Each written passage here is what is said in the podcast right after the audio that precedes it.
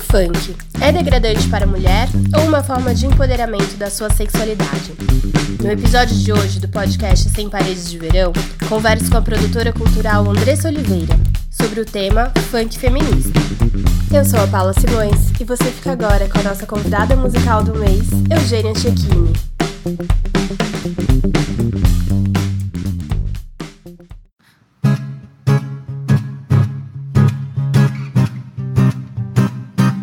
E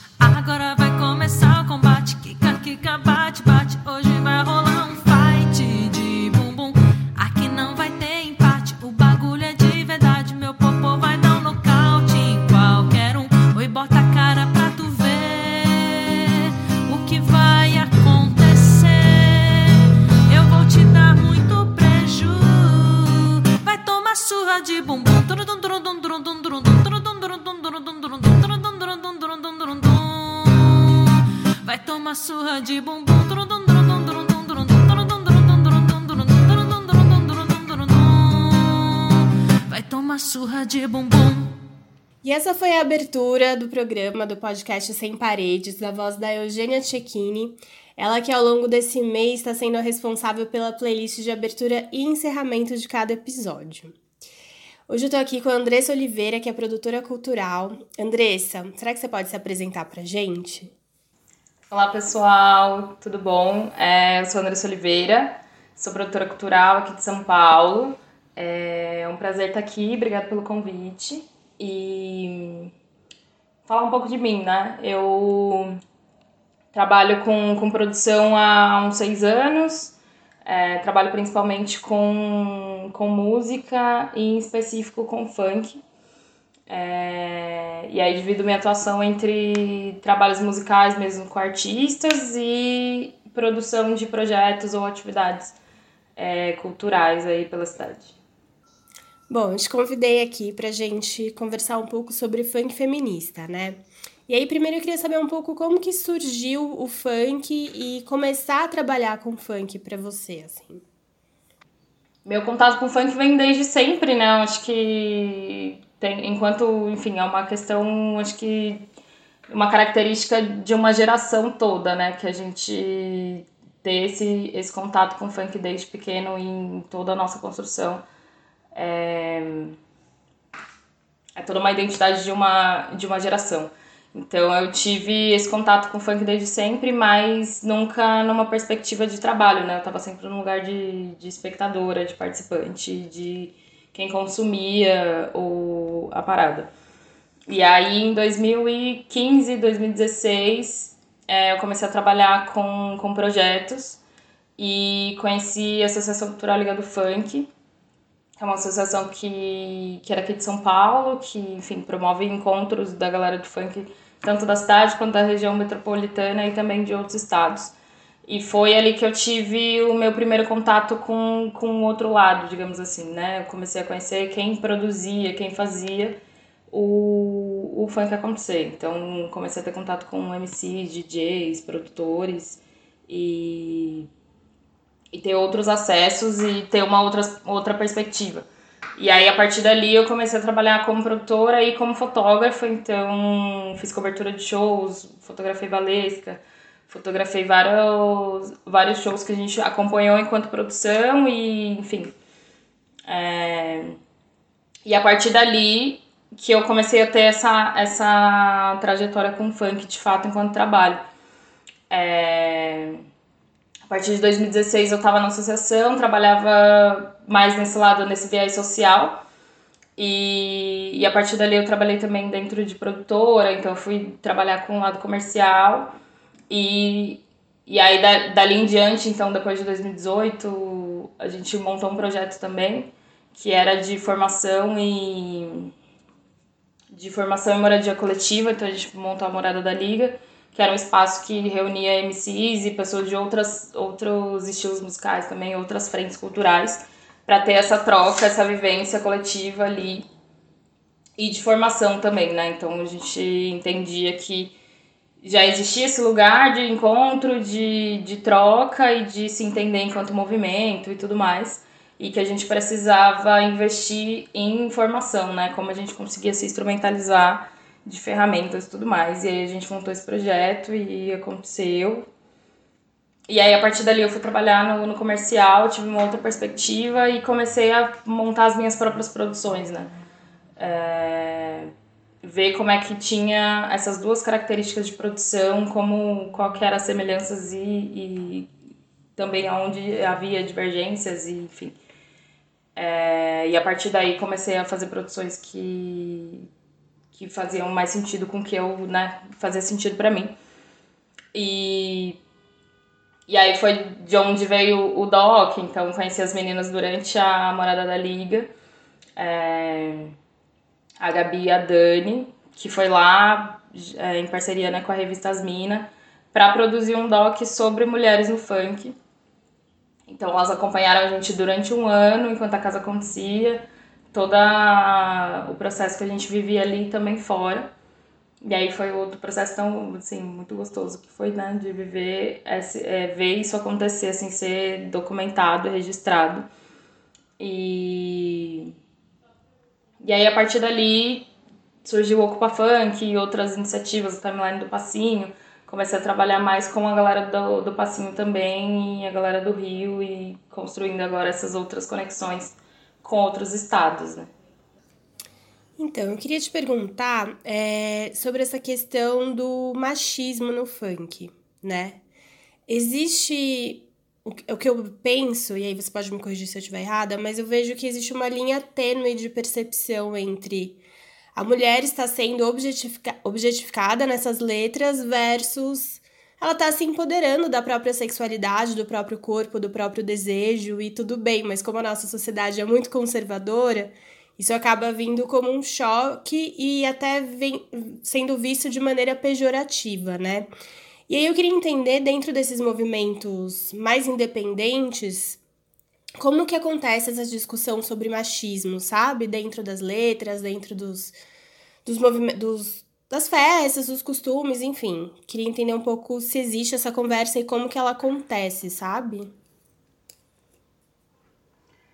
É, esse é sempre um, um ponto muito levantado e também muito, não diria complexo, mas um, um pouco é, denso de se discutir, porque é como você falou, né? A gente vive numa sociedade que tem um tabu muito grande em cima do sexo e tudo que, que enfim, faz parte disso.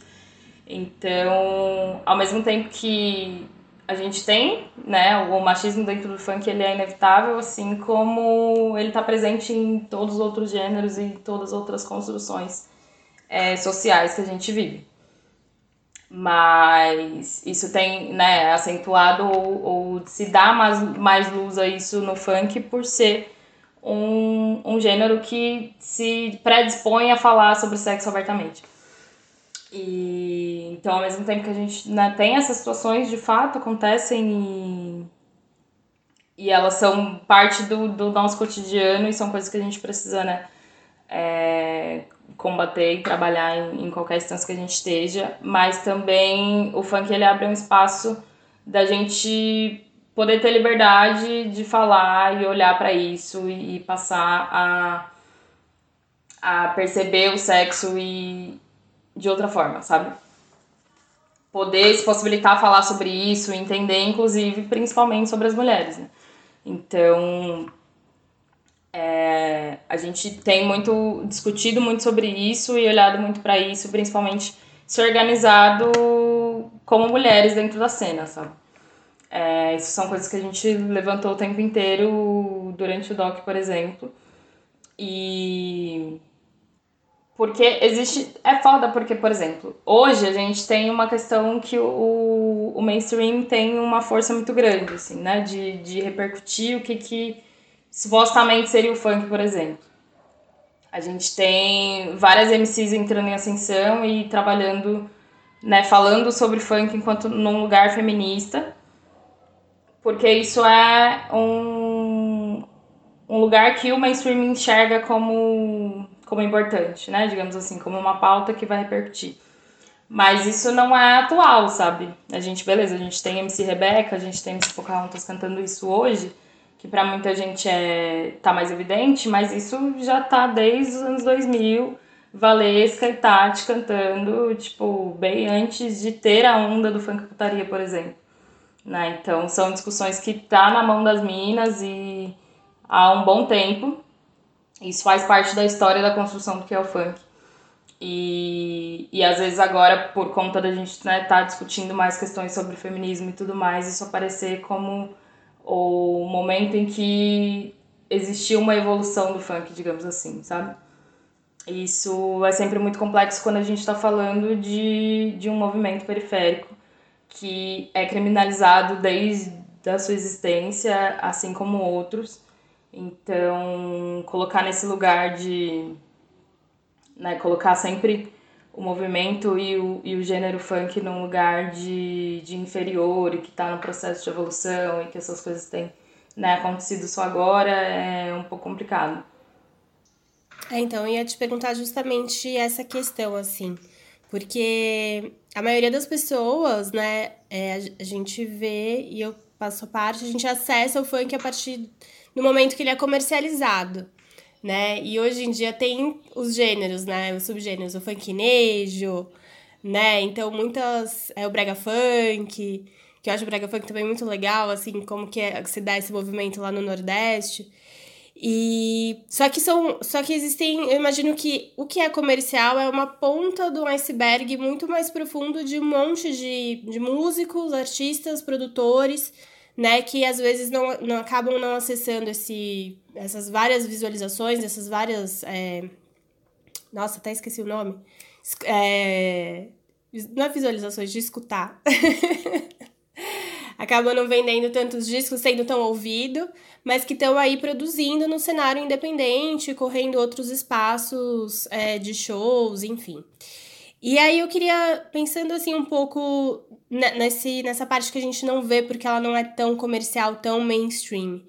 Como que, que acontece assim essas discussões sobre ser periférico, sobre falar de um tema que é tabu dentro de uma sociedade, assim, tipo, é, se colocar diante disso e também ser feminista e, e, também se desconstruir enquanto homem. Como que acontece essas, essas discussões? Elas acontecem? Como que elas se dão, assim? Porque o funk acaba ficando muito próximo também com o movimento periférico do rap. E o rap ele já é mais tido como algo que discute a sociedade do que o funk, né? Então, como que isso se dá, assim? É, eu acho que eu não, eu não consigo nem te responder isso objetivamente, assim, sabe? Porque é, o funk ele tem uma construção muito orgânica, então não, não existe, sabe? Não são, tipo, sei lá, pautas temáticas levantadas que são discutidas e a partir daí pensado ações, sei lá. Mas existe existe um processo de, de entender é, como tem, tem acontecido mesmo as coisas, sabe? De olhar e, e, e, ter essa percepção de mudança. Eu acho que a gente tem esses dois cenários, assim. Um é como isso está sendo pautado no mainstream, então quando a gente fala né, que é a galera que canta funk dentro do pop, que já, enfim, tá em, outro, em outra construção. E isso é muito bem estudado, né? Então, como juntar pautas que estão estão sendo discutidas na sociedade, está tendo mais evidência, com como características que o funk independente, o funk né, que está na base, está tá produzindo, que pega também esse outro público. Então, enfim, a galera mistura é, Mandela, um, um, uma questão mais musical, de beat e tudo mais, com esse tipo de tema, e são coisas que, que pegam, né? Agora, existe uma outra construção que é de como isso esse olhar tem mudado em quem está na produção orgânica mesmo, assim, né? Quem, quem não está, enfim, pautado no mercado. Então, eu vejo. Esse, a gente tá, tá vivendo um momento com, com funk que é uma, uma mudança de. A gente fala que são vertentes, né? Tipo, o funk ostentação, o funk putaria, o funk. É, enfim, tem várias vertentes e, e elas, inclusive, têm um, uma característica, acho que até muito mais em São Paulo, de ter momentos, né, que troca de uma para outra, que tem uma, uma força maior. no que a galera vai produzir, o que tá, tá sendo consumido. Então a gente viveu um, a era do funk ostentação, que eu acho que todo mundo consegue identificar. E depois veio a, a era da putaria muito forte. E agora a gente está num momento de transição que é a volta do funk consciente. Então, é, a partir disso, já a gente já percebe mudança nessa nas produções tanto das mulheres quanto dos homens. Então, é, já, já vem sendo já vem acontecendo essas mudanças e é um, um, processo acho que é isso assim se eu, se eu posso te responder em poucas palavras é que essa mudança é um processo orgânico e isso tem acontecido nessa nesse momento de virada é, que esse olhar tem tem sido mais aguçado né então e a gente tem ao mesmo tempo um, uma outra parada que é por exemplo a gente tem várias outras minas é, ganhando visibilidade. Então, acho que dois grandes exemplos, enfim, que são que eu admiro muito e que são próximas a mim, que é a MC Dani, que é do Brega Funk, então aqui de São Paulo, e ela tem, tipo, produzido muita coisa que tá pegando muito forte em Recife. E é uma mina que tá cantando putaria e tá tendo muita visibilidade, tá sendo, tipo, é, tá tendo espaço como ela é, né? Enfim. E outro exemplo é a MC Drica, que também tem, tipo, sei lá, uma personalidade X única, que, que é muito característico, que vem uma nova personalidade, uma grande artista que tem aparecido bastante e que é isso, também vem nesse lugar de falar o que quer, do jeito dela e sem. Porque aí é essa questão, né? A gente tem um processo muito dolorido, digamos assim, que acontece é que quase sempre para as mulheres terem atenção dentro do mercado, elas precisam se adequar a um padrão, né? Então, é, tem que trabalhar estética, muito mais do que a questão musical ou voz ou, enfim, a própria personalidade da artista, o que vem antes é de trabalhar uma questão estética, peso, imagem, é, cabelo, o que vai dizer, como se comportar, enfim, como vai se vestir. E, e a gente tá vendo que tá tendo outras mulheres, né? Assim como aconteceu lá atrás, Tati, Valesca, é, Carol de Niterói, que mulheres que conseguiram seu espaço no mercado sem precisar trabalhar esses, esses outros elementos que se diz necessário para a mulher poder entrar. É, a gente está vendo isso acontecer de novo com, com esses novos nomes que têm tido é, mais atenção. Isso não só a MC, né? A gente tem visto bastante mulher DJ, é, tem surgido mulheres beatmakers também, que é uma coisa que a gente não, não vê muito. Então, tem esse movimento está acontecendo, sabe? Quando você fala do funk consciente, da volta do funk consciente, seria algo no estilo do rap da felicidade que tinha lá atrás? Seria um pouco nesse lugar? É, o funk é, é daquele momento, daquela época, e é muito próximo, então Cidinho Doca é, ocupou muito bem esse lugar, né, de, do, do funk consciente. Mas a gente tem outras figuras também, inclusive figuras que conseguiram se manter nesse, nesse estilo, nessa vertente, é, independente do tempo e o que estava né, acontecendo, que estava mais em evidência. Por exemplo, o Neguinho da Cacheta é um grande e um clássico de exemplo com relação a isso. Que, que enfim, vem desde lá e continua até hoje com, com força maior no, no funk consciente. E tem surgido hoje nessa, nessa virada que eu falei outras personalidades nesse sentido. Então, é, MC Ig, MC Hariel, toda uma nova geração de São Paulo que que tá surgindo novos nomes agora, então MC Ri, é, MC que é do, de BH, MC NSP, tem vários novos nomes que estão entrando nessa vertente agora e é, e é mais esse lugar mesmo, assim, de falar sobre processos, sabe? Então, histórias de tanto de superação, mas de questões do dia a dia mesmo, né? O Paulinho da Capital é um, é um nome muito forte hoje em dia que que tem uma lírica muito, muito peculiar, assim. muito dele também, que é pontuar muito questão sobre moto, por exemplo, sabe? Tipo, que são, pra gente que, enfim, tá na quebrada e conhece o dia a dia, vê que são questões cotidianas que estão ali no nosso dia a dia, mas que a gente às vezes não vê isso numa música. Então, o Paulinho tem trago muito isso e é muito, muito louco ver é, essas questões se tornarem música, sabe? Agora, voltando para o funk feminista, você falou dos exemplos da MC Dani, da MC Drica. E que outras mulheres você acha que a gente pode tentar acompanhar, assim, com esse conteúdo? Mais voltados, assim, que tem a própria identidade, que são as mesmas, não são, digamos, é, tão produzidas assim para uma estética padrão. Não são no padrão, acho que é essa, essa afirmação, né? São fora do padrão que se, que se quer, né? Que a mulher tenha e que a gente pode se identificar, é mais relacionável, assim. Tanto de jeito de ser quanto de conteúdo. Sim, tem, tem vários nomes, assim, eu acho que a gente tem a DJ Ralaís, que é de BH, que, que ela é produtora musical também, então tem, tem produzido muita, muita mina e vindo num, numa outra pegada e também ganhado espaço produzindo caras também, sabe? Tipo, sem estar segmentada ganhando espaço enquanto DJ dentro da cena e, e sendo mina, né? Que a gente sabe que é bem difícil. Às vezes a gente ocupa mais num lugar de recorte, né? De coisas específicas e não. Então a, a Highlights é um trampo da hora para acompanhar a gente tem bastante mina do Brega Funk, então, pelo Nordeste.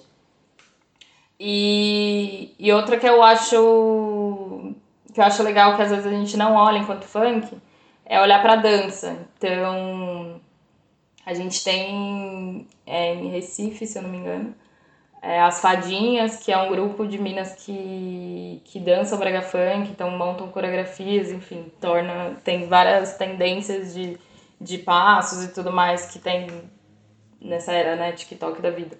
Viajado pelo Brasil como referência de dança, então é um trampo bem da hora de acompanhar. A gente tem também o Passinho do Rio, que às vezes a gente vê muitos caras na linha de frente, mas tem dois nomes que eu trabalho sempre com elas e eu admiro muito, assim, que é a CLDD e a Codazzi DD. Então, e tem várias outras, né? A Mai, enfim. Tem a cena, eu sempre falo, eu tenho costumado falar muito pra galera sobre isso, assim, vamos olhar mais pra dança, sabe? Vamos olhar como é que tem é, rolado a cena do passinho pelo país, sabe? A gente é, acho que em, massa a gente conhece muito o Passinho do Rio, porque teve em, em, lugares de grande projeção que tem essa. Né, é o que existe há mais tempo e tal, então é um. É o mais conhecido, mas a gente tem hoje cinco estados que têm características específicas de passinho e que são coisas que estão rolando. Então, é, às vezes tem gente que não reconhece o Braga Funk como um passinho, tá ligado? A gente tem o Malado em BH, a gente tem Maloca, Magrão em São Paulo, então, tipo, tem o próprio Passinho do Rio, tem muita coisa rolando nessa cena que às vezes a gente vê, mas não percebe, sabe? É, tem, tem um, é, uma coreografia do Brega Funk que agora tá em todas as músicas, né? Que é aquele de colocar a mão na virilha. Aquilo é característico do Brega Funk, não é isso? E aí agora todas as outras coreografias, assim, mainstream assimilaram esse movimento. Exato. Né? E, e eu acho, eu gosto muito de falar disso porque o, o funk tem uma complexidade muito grande, né? Então, quando, quando você vai olhar para essa trajetória do, do passinho, você vê que todos foram acompanhados de. Não, não digo adaptações, né? Mas de novos surgimentos de, de estilos de produção, por exemplo. Então, cada o funk de cada estado ele tem uma característica própria e regional, e quase sempre o passinho acompanha essas produções. Então, é, BH tem um, um, estilo específico de produção e o passinho do Malado tem muito só se encaixa naquele estilo de produção. É, em São Paulo a gente tem o Magrão e tem o, o Maloca, e cada um dos dois é um estilo de, de produção musical diferente. É, que a do Rio é a mesma coisa, só se encaixa com, com um tipo de, de produção musical de lá. O Brega Funk é a mesma coisa, surgiu o Brega Funk enquanto é, produção musical e na sequência veio o passinho e é algo que está sempre ligado a essa, a essa trajetória e essas novo surgimento no, na questão musical mesmo, né? Então é isso. É, então, eu gosto muito. O Spotify é, às vezes faz uns documentários, né, musicais. E aí eu vi um documentário dele sobre o Brega Funk. E eu acho que bate muito. É muito interessante que entra em, de acordo e em confronto ao mesmo tempo com aquilo que você falou da MC Dani e da MC Drica, de terem a própria estética e bancarem a própria estética, né?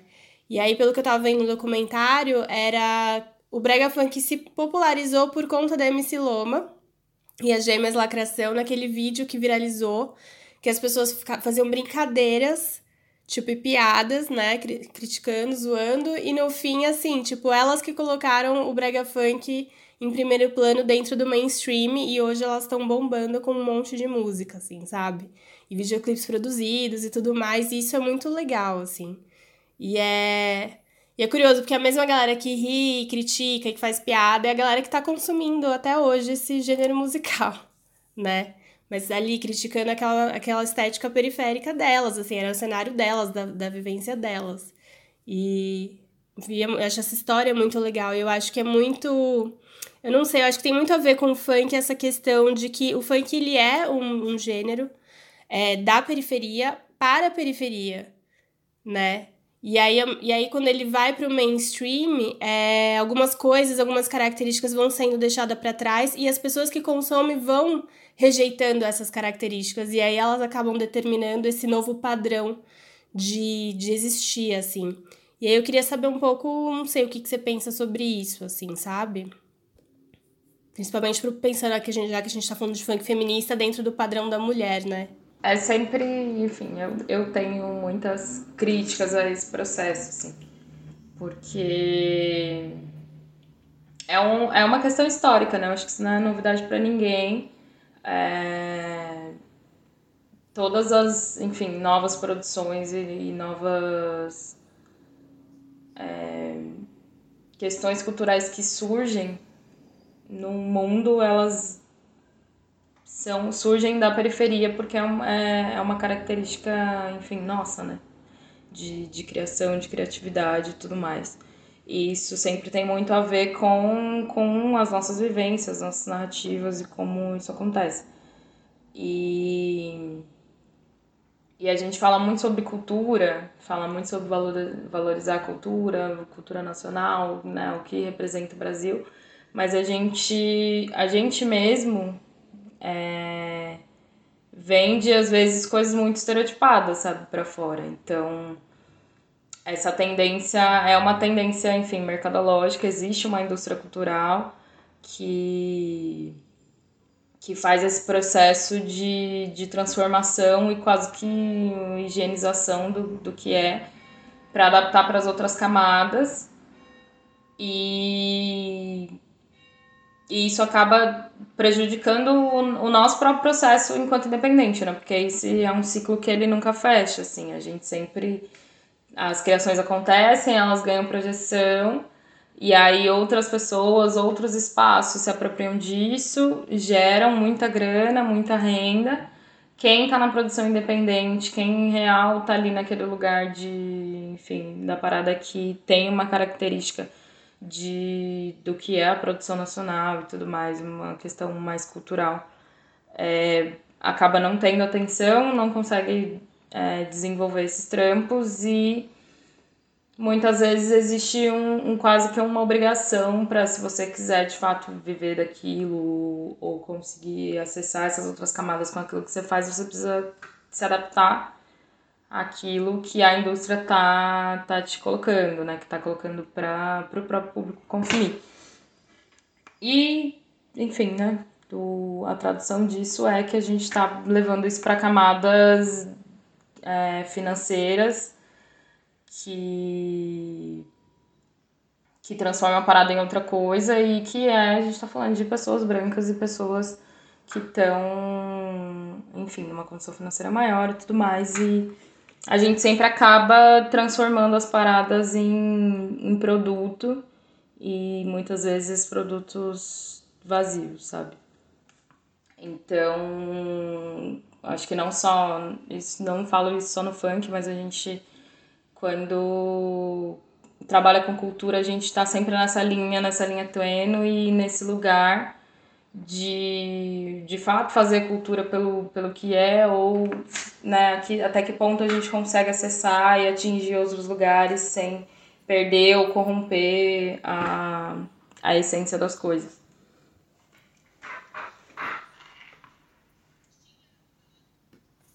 Eu tinha falado do funknejo, né, como uma divisão, uma, um subgênero do funk, e até falei, ah, funknejo, brega funk, mas agora que você está falando, eu pensei, eu acho que o funknejo ele acaba sendo esse lugar ultra comercial mesmo, né? Porque é a galera do funk tentando assimilar o público do sertanejo, a galera do sertanejo tentando assimilar o público do funk.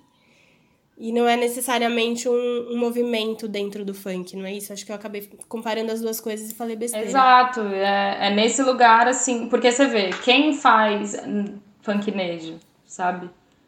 É sempre, tipo, artistas que estão, sei lá, um Kevinho com Simone Simaria, uma galera que tá lá em outro lugar é, do pop, porque até, sei lá, a própria Simone Simaria tá num outro lugar de sertanejo, sabe? Então, existe uma camada pop que se encontram todos os gêneros e ali, enfim, coisas acontecem. Então, porque eu acho que não é uma questão, sabe? Não é que, por exemplo, fazer funk com sertanejo seja algo ruim. Mas a gente vê quando é um produto do, do mercado e quando é algo orgânico, porque você vê essas produções acontecendo ali naquele lugar, mas você não vê isso, tipo, se replicando, se tornando febre, e todo mundo produzindo e tendo variedade de produções nessa, nessa linha. Então, acho que aí que a gente consegue identificar o que de fato é uma coisa que está acontecendo no movimento ou coisas que estão sendo produzidas pelo mercado, sabe? Sim. Bom, Andressa, eu acho que que era isso, assim, foi um papo super introdutório mesmo sobre o funk. Eu acho que é isso. A gente tocou em vários pontos que tem um nível de complexidade mais alto, mas assim, eu acho que a minha intenção era tentar trazer. É... Tentar decupar um pouco mais assim a percepção que as pessoas têm do funk, porque elas acabam reduzindo a algo que eu acho que é muito muito nada sobre o que o funk é, assim, sabe? Tipo, ah, falar de sexo, então, é objetificar a mulher, objetificar as pessoas, é tipo. Aquelas, aqueles termos, é ser vulgar, isso aqui é como se fosse uma coisa ruim, na verdade a gente só tá questionando porque a nossa sociedade, o nosso inconsciente, a gente é criado para ser ultra conservador. E falar de sexo é super importante. Muitas coisas seriam diferentes na nossa sociedade se mais e mais pessoas falassem de sexo. De diferentes maneiras, né? É... E aí eu acho que a mulher ela entra nesse lugar mesmo, como eu tinha falado mais cedo, né? Nesse lugar sutil entre estar sendo objetificada versus estar se empoderando da sua sexualidade, do seu prazer. E eu acho que o funk, cada vez mais, assim, desde a Valesca, que você até mencionou, tá? Acho quebra-barraco, e talvez até antes, que eu não tenho conhecimento, tipo, traz isso já há muito tempo, né? Essa, esse direito que a mulher tem de, de gozar e sentir tesão, assim. Então eu acho, acho funk incrível e eu adoro, adoro esse gênero, adoro escutar. Eu não tenho vergonha nenhuma de falar para quem é intelectual que eu amo funk, porque eu acho que tem que se estudar e tem que se entender. E tem que se ouvir para saber do que, que tá criticando se for criticar. Né? Exato. Né? Então é, é muito nesse sentido, assim, existe. É, até complexo, porque não é. Eu acho problemático, até, porque a gente sempre vem né, para falar sobre funk, tipo, nesse lugar de, de olhar só para a questão da mulher, sabe? Tipo, sem trazer uma, uma questão problemática. E, e o funk tem tantas outras camadas, e, tipo, aqui em meia hora da gente conversando, tipo, pontuei algumas coisas, por exemplo, que eu sei que muita gente não olha. Então, o funk tem muitas complexidades, tipo, uma, uma riqueza gigante cultural, de várias vertentes artísticas e que às vezes a gente não olha para isso, sabe? Então, é, esses dias, essa semana, uma amiga fez um post falando sobre, né? Tipo, aonde vocês procuram é, quando vocês querem estudar, ler sobre funk, aonde que vocês vão, sabe? Quais são os portais, quais são os caminhos, o que tem escrito já. E a gente vê que não existe. E aí é um, um existe uma, um, dois pontos aí, né? Que é um, que é a produção do funk. Tipo, existe lugares falando sobre funk que é sobre a galera que produz e tudo mais, uma questão muito, muito legítima desse olhar, mas é muito na questão oratória, tá ligado? Então, você vai ver muito canal de funk, muita questão em vídeo, muita coisa que que tá ali na sua essência o que é e que são conteúdos riquíssimos para se estudar. Mas a gente tem um, um, lugar que a gente não produz coisa escrita, por exemplo. Não tem coisas em texto, não tem é, isso teorizado, isso né, em, de outras formas, a não ser é, estudos acadêmicos e tudo mais, que às vezes é uma pesquisa de um olhar distante. Por mais que essas produções existam, estejam aí, elas às vezes não contam a real história. Então, é, tem, eu acho que a, a gente precisa conversar sobre o funk, olhar para o funk nesses outros lugares. É, pensar em teorizar e construir conteúdo para que essas essas histórias e essa cultura seja perpetuada olhando para o passinho. Qual que é essa história? Então, tipo, eu tô muito nisso e eu quero muito transformar isso em um doc, em algo maior, para contar essa, essa história do, do passinho pelo país, né? O tamanho dessa complexidade, o que, que é isso, como que acontece de fato. É, como a gente vai olhar para isso é, entendendo a complexidade da questão musical. Então, como que se dá tanto nessa essas diferenças é, de vertente, por exemplo, de estilo, de, de letra e tudo mais, como as diferenças musicais, né? Como que se dá essa questão dessas características regionais?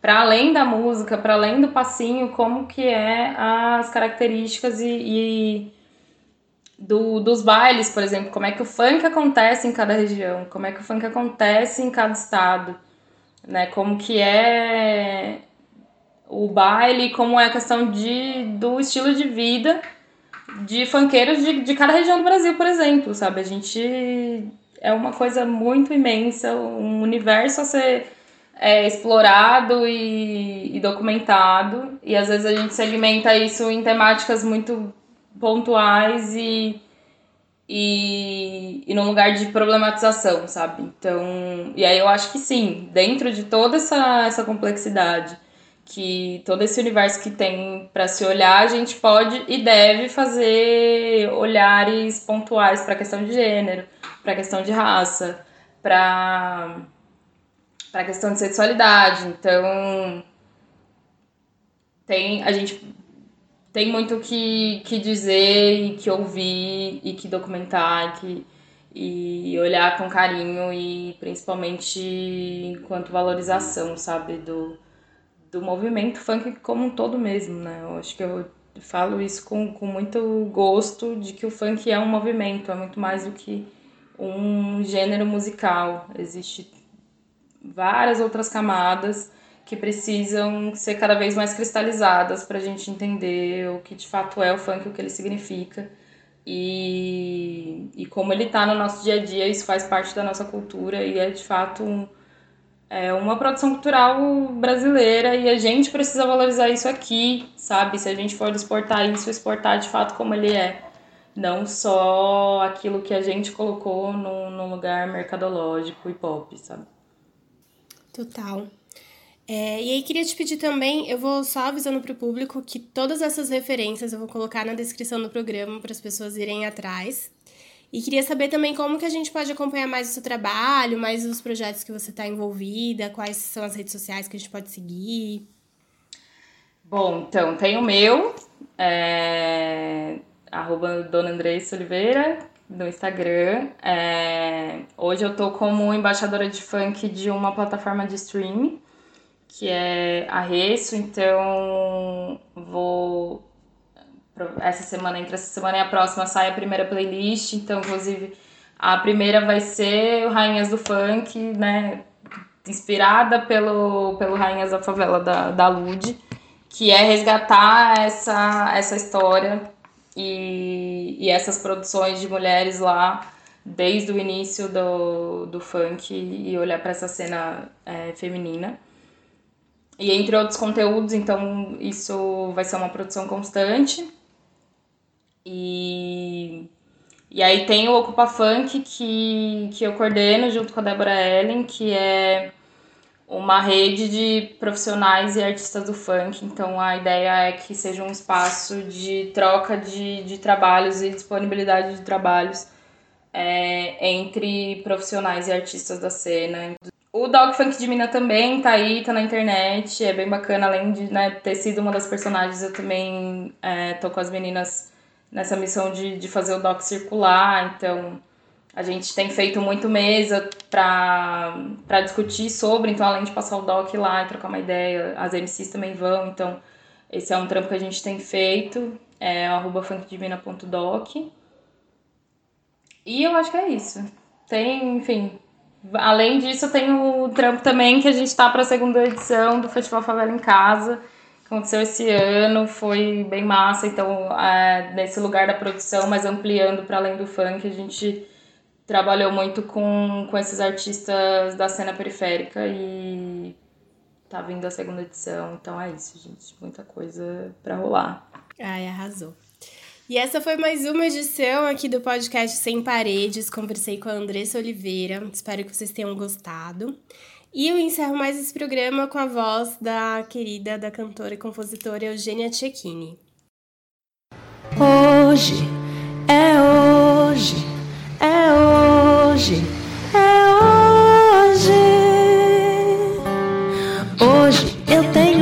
proposta, a gente se embola e perde a linha a noite toda. Hoje eu sei que você gosta, então vem cá encosta, que assim você me deixa louca e faz assim, de um jeito com sabor de quero mais, sem fim. Não fala nada e vem que hoje eu tô afim. Eu tô na intenção de ter você pra mim, só pra mim. Hoje você não escapa, hoje vem que a nossa festa.